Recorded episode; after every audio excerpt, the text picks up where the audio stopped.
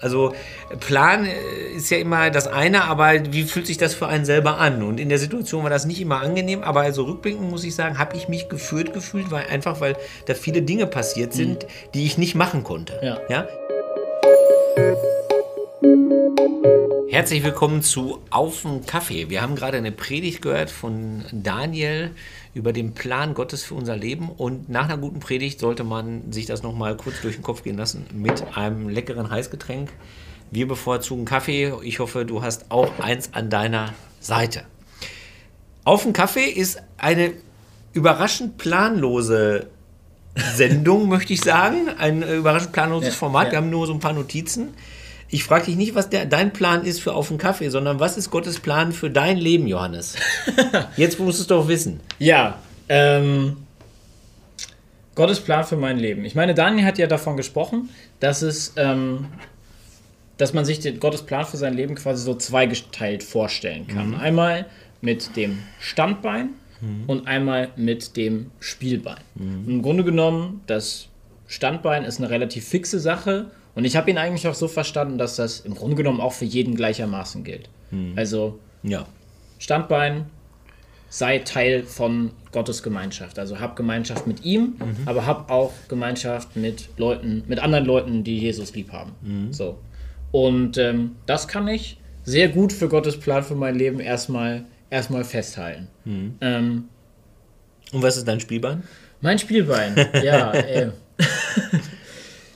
Die ist fast so schwierig wie diese Frage, warum wirst du denn mal Pfarrer? Also ich meine, ich glaube schon, dass das irgendwie so dazugehört. Ähm, so Berufswunsch zum Beispiel. Ne? Mhm. Oder was will ich eigentlich mal werden? Ähm, aber ist das jetzt, also ist das jetzt fester, fester Plan, so, ne? Wie flexibel, wie flexibel ist der? Ja. Ähm, das sind ja dann so, das sind ja dann so die Fragen. Ja, das ist genau die schwierige. Das sind dann so die Fragen. Ja, das ist die genau kann ich ja mal insofern zurückgeben. Glaubst du, du wärst äh, in einem, wenn wir jetzt zum Beispiel das Thema Beruf einmal anschauen, ist ja. eigentlich, gehört eigentlich unser Beruf, den wir haben, so zu so einem, zum einigermaßen fixen Teil von Gottes Plan für unser Leben? Oder glaubst du, dass du auch in einem anderen Beruf erstens glücklich sein könntest und ja. zweitens äh, auch Gottes Plan für dein Leben erfüllen? Ja, das ist schwierig zu beantworten, weil mein Chef zuguckt. nee, ich, ich glaube, also mein Beruf ist ein Sonderfall, weil ich wollte ja Pfarrer werden und dann ging das nicht und so. Mhm. Und dann ist das aber also durch so viele Irrungen und Wirrungen, die wiederhole ich jetzt nicht alle, äh, gekommen, dass, also ich habe mich, äh, also ich könnte in anderen Berufen glücklich sein. Ja. Wirklich, ne? Ganz bestimmt in anderen Aufgaben. Ich kann mich für, wenn ich erstmal drin bin, für relativ viele Dinge begeistern. Aber ich habe mich gefühlt gefühlt, sagen wir es mal so. Ja. Also Plan äh, ist ja immer das eine, aber wie fühlt sich das für einen selber an? Und in der Situation war das nicht immer angenehm, aber also rückblickend muss ich sagen, habe ich mich gefühlt gefühlt, weil einfach weil da viele Dinge passiert sind, mhm. die ich nicht machen konnte. Ja. ja. Also wenn dir Menschen begegnen, die dich weiterbringen, dann ist das normalerweise was, was du nicht selber machen kannst. Die suchst du dir nicht, mhm. sondern die begegnen dir einfach ja, zum Beispiel. Ne? Und ähm, äh, das, also ich, ich kann mir nicht vorstellen, dass das praktisch so ein Plan ist, der irgendwann schon mal vor Tausenden mhm. von, also also am Anfang der Welt ist der aufgeschrieben worden und dann, dann, äh, dann steht das fest, ja, was, was ich halt am, äh, was weiß ich, im September, Oktober, keine Ahnung, November äh, diesen Jahres tue, ja. Aber ich habe mich da wenigstens geführt gefühlt. Ja. Ich bin allerdings auch selber, muss ich sagen, ein bisschen vorsichtig und ich merke, dass du bist da auch immer ein bisschen vorsichtig. äh, wenn man zu äh, gewiss ist, das ist Gottes Wille. Ja. Jetzt ja. auch im Spielbein-Modus. Ne? Mhm. wenn man da unheimlich sicher ist, ich, ich habe schon Leute erlebt, die bei allem immer wussten, das will Gott, das will ja, Gott, das will Gott mhm. und das ist eine heikle Sache, weil da ist auch viel Willkür drin und ich weiß nicht immer, oder das kann da drin sein, so, ich will Ihnen gar nichts unterstellen, aber wie kriegt man das hin, das so stark, so deutlich zu scheiden? Das ist mir, oder? Du bist ja vorsichtig auch, ne? Ich bin da auch vorsichtig, ja. Also ich, also, äh, ein Blick in die Kirchengeschichte ne, und du weißt, wie viel, äh, äh, ja, furchtbare Dinge im Namen Gottes und mhm. von wegen, das ist jetzt der Wille Gottes, ja. halt irgendwie äh, gemacht worden sind. Und also ich bin da tatsächlich auch immer sehr umso misstrauischer, desto, äh, oder des, desto misstrauischer, umso, äh, umso vollmundiger Leute behaupten, Ja. sie würden jetzt irgendwie den Willen, ähm, den Willen Gottes ähm, kennen. Wobei ich jetzt auch immer sage, also Daniel hat ja schon auch wieder so ein paar äh, Attribute auch wieder äh, mitgegeben. So, ne? Also wir dürfen Teil von ähm, in unserer Berufung, in unserem Beruf, in unserer Art, wie wir Beziehungen führen, ähm, Teil von Gottes Plan für diese Welt sein. Ja. Und dann sagte Daniel mal eben so, Gottes Plan für diese Welt ist, dass sie gerechter, liebevoller und gläubiger wird. Ja. Und dann ist natürlich die Frage, wie kriegt man das hin? Ja. Also ich halte da Kreuzzüge für ein, für ein denkbar schlechtes, Ja, gut. schlechtes Mittel. Die, die, Ähm. die sind ja ein gutes Beispiel, weil die haben ja auch gerufen, Gott will es. Ja. ja? Äh, waren sich alle total sicher, aber äh, war offensichtlich Ja. fehlgeleitet. Aber Wir müssen ja auch für unser, für unser Leben jetzt heutzutage nicht so drastisch werden. Also zumindest nicht für unsere. Für Ja, unsere würde ich allerdings auch sagen. Aber äh, Daniel hat ja diese Krücke sich gebaut mit dem äh, Können, Wollen und Sollen. ne? Ja. Also da, wo Können und Wollen und Sollen sich treffen, da könnte deine Berufung liegen. Ne? Und ich glaube, dass das unheimlich hilfreich sein kann. Ja. Aber du hast mich auf den Gedanken gebracht, oder ich glaube, es war sogar dein Gedanke, ich klaue den mal eben, ähm, dass der, dass das nicht zwangsläufig da drin liegen muss. Das Ja. hat Daniel auch, glaube ich, nicht so krass gemeint. Aber der, der- muss, äh, also die, die, die, diese Berufung muss da gar nicht drin liegen. Äh, und das Beispiel sind die Propheten.